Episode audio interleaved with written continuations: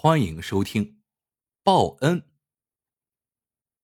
恒发公司总经理朱良辰的爱妻秀玲不幸遇车祸身亡。这一天，朱良辰在火葬场为秀玲举办遗体告别仪式，朱良辰的秘书也一起帮着操办。仪式结束后，朱良辰才得知秀玲的遗体不能立刻火化，原因是。排在前面的一个农妇交不起她已故丈夫的遗体火化费，正在到处凑钱。朱良辰听说后很难过，想不到现在还有这种事情。他叹了口气，对秘书说：“快送点钱去，帮他们交上吧。不管怎么说，到了那边，她丈夫还是秀玲的邻居呢。”于是，朱良辰的秘书。立刻就去找到那位农妇，帮他解了燃眉之急。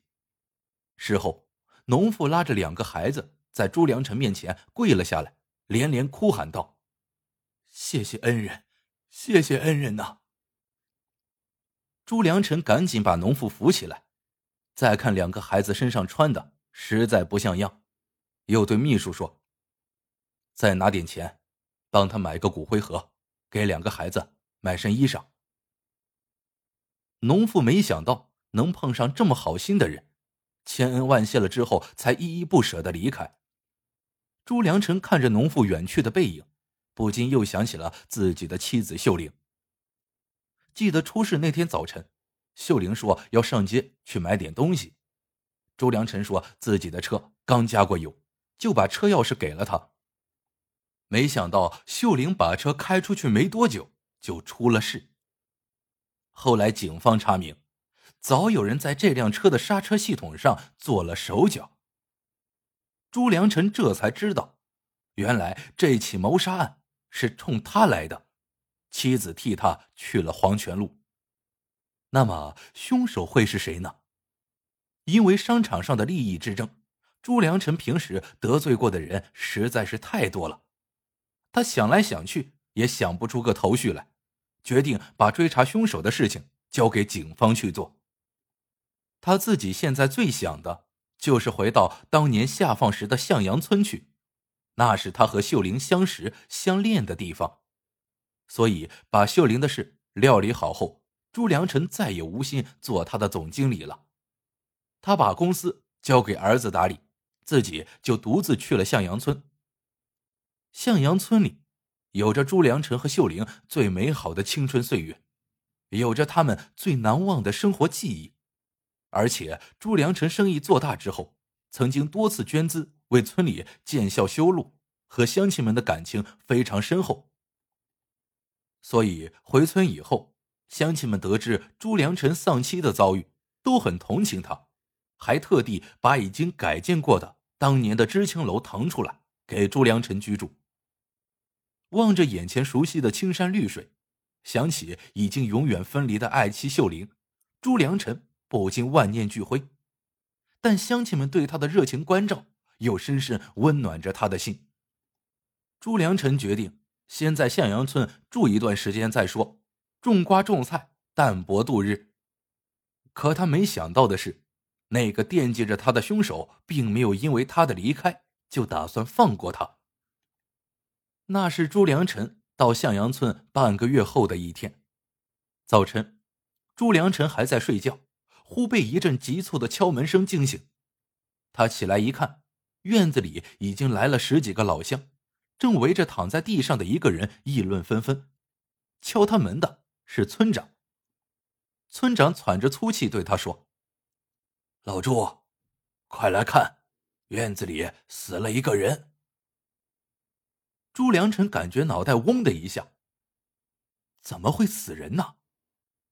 他赶紧跑出去看，一看，死者是一个二十多岁的小伙子，瞪着眼睛，眼珠子似乎因为惊恐已经完全凸出来，鼻子和嘴巴也明显变了形。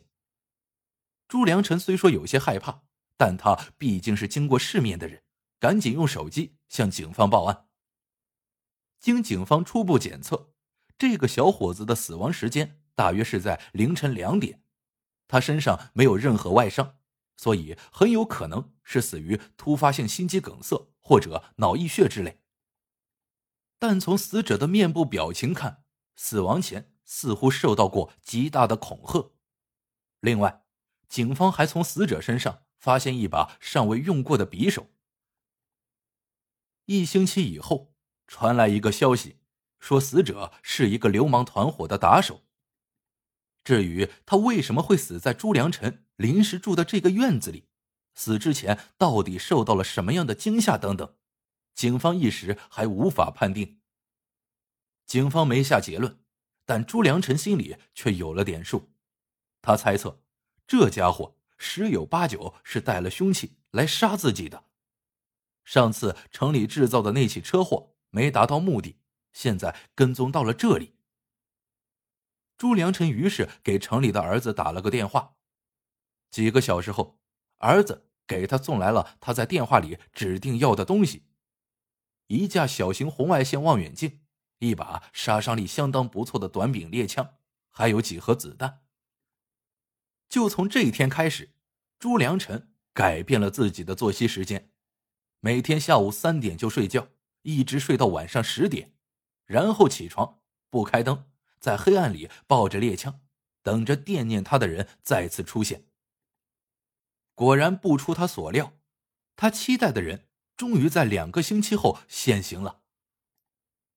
那天晚上风很大，天上还下着小雨。午夜十二点刚过，朱良辰就看到楼前道路上出现了一个人影。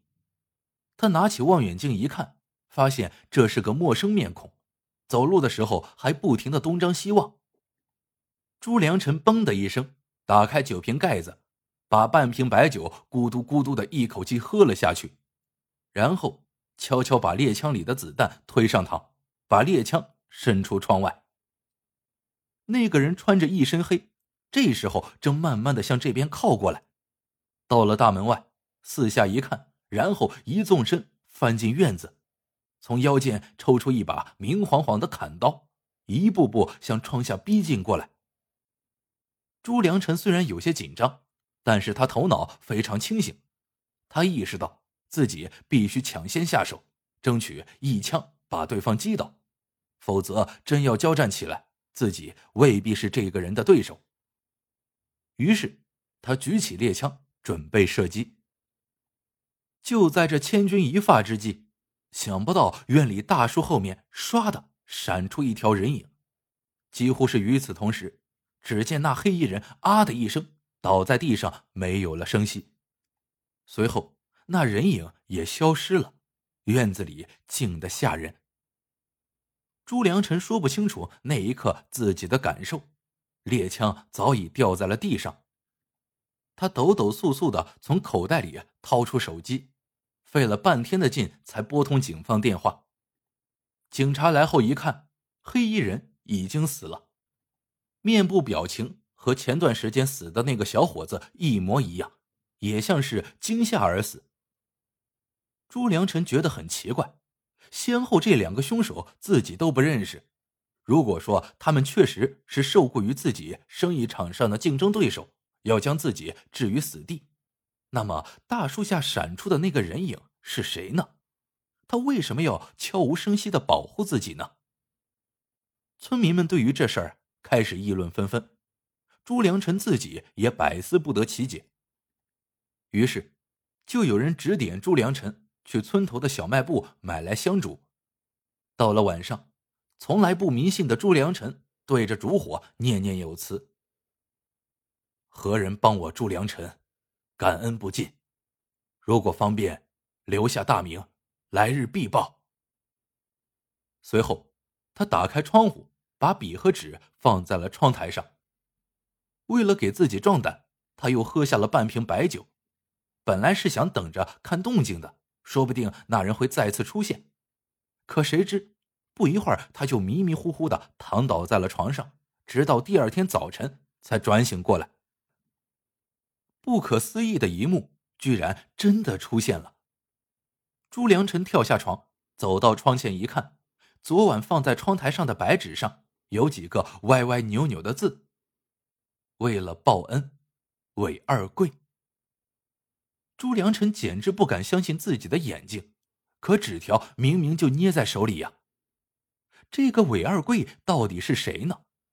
他想遍了自己的亲戚朋友，没有一个人叫这个名字。又去问村长，村长说村里呀根本没有姓韦的。这事儿奇了，热心的村里人纷纷帮着朱良辰四下里打听。功夫不负有心人，三天后，终于有人打听到，离这里二十里外的村里有一家姓韦的。朱良辰立刻找上门去，来开门的是个女人。朱良辰觉得有些面熟。那女人略微愣了一下，忽然泪如泉涌，抓着朱良辰的手，不住的喊：“恩人来了，恩人来了！”朱良辰这才想起，这个女人就是那天在火葬场碰到的农妇。朱良辰不由问道。你死去的丈夫叫韦二贵。女人点点头。这一刹那，朱良辰什么都明白了。